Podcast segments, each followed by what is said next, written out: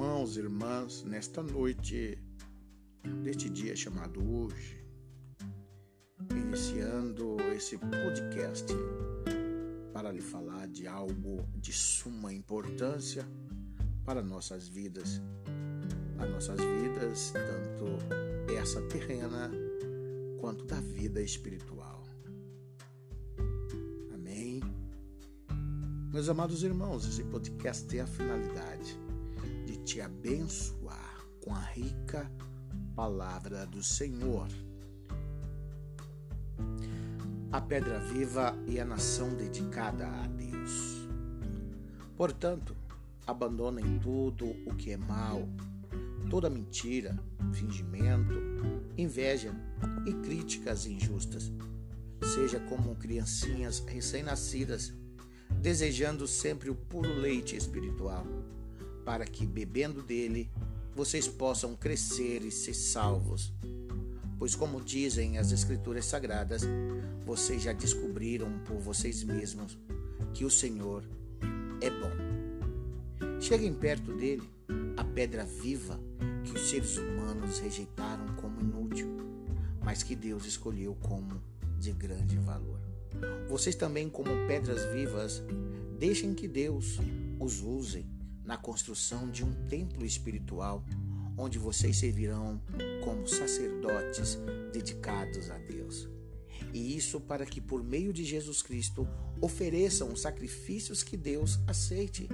Pois as Escrituras Sagradas dizem: Eu escolhi uma pedra de muito valor, que agora ponho em Sião como a pedra principal do alicerce. Quem crê nela não ficará desiludido. Essa pedra é de muito valor para vocês, os que crerem.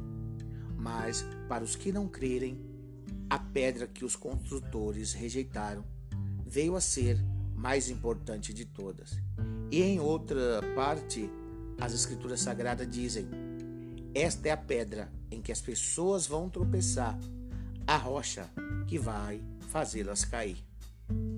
Essas pessoas tropeçaram porque não creram na mensagem, de acordo com a vontade de Deus para elas. Mas vocês são a raça escolhida, o sacerdócio do rei, a nação completamente dedicada a Deus, o povo que pertence a Ele. Vocês foram escolhidos para anunciar os atos poderosos de Deus, que os chamou da escuridão para sua maravilhosa luz. Antes vocês não eram povo de Deus, mas agora são o seu povo. Antes não conheciam a misericórdia de Deus, mas agora já receberam a sua misericórdia. Queridos amigos, lembrem que vocês são estrangeiros de passagem por este mundo. Peço, portanto, que evitem as paixões carnais que estão sempre em guerra contra a alma. A conduta de vocês entre os pagãos deve ser boa, para que, quando eles os acusarem de criminosos, tenham de reconhecer que vocês praticam boas ações e assim louvem a Deus no dia da sua vinda. Por causa do Senhor, sejam obedientes a toda autoridade humana, ao imperador, que é a mais alta autoridade, e aos governadores, que são escolhidos por ele para castigar os criminosos e elogiar os que fazem bem pois Deus quer que vocês façam o bem para que os ignorantes e tolos não tenham nada que dizer contra vocês. Vivam como pessoas livres. Não usem a liberdade para encobrir o mal, mas vivam como escravos de Deus. Respeitem todas as pessoas. Ame os seus irmãos na fé. Temam a Deus e respeite o imperador. Vocês Empregados, sejam obedientes aos seus patrões e os respeitem, não somente os que são bons e compreensivos, mas também aqueles que os tratam mal. Se vocês suportarem sofrimentos injustos, sabendo que esta é a vontade de Deus, Ele abençoará vocês por causa disso. Pois se vocês fazem o mal e são castigados, qual é o merecimento suportarem com paciência o castigo?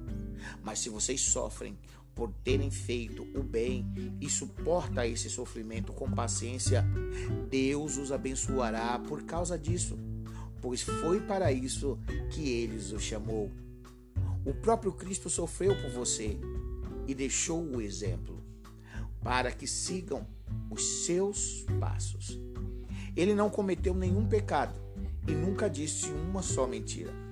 Quando foi insultado, não respondeu com insultos. Quando sofreu, não ameaçou, mas pôs a sua esperança em Deus, o justo juiz. O próprio Cristo levou os nossos pecados no seu corpo sobre a cruz, a fim de que morrêssemos para o pecado e vivêssemos uma vida correta. Por meio dos sofrimentos, por meio dos ferimentos dele, vocês foram curados. Vocês eram como ovelhas que haviam perdido o caminho, mas agora foram trazidos de volta para seguir o pastor que cuida da vida espiritual de vocês. Que Deus te abençoe. Medite nesta palavra e seja cheio do poder de Deus. Aqui é o pastor Sérgio Ferreira. Fique na santa paz do Senhor.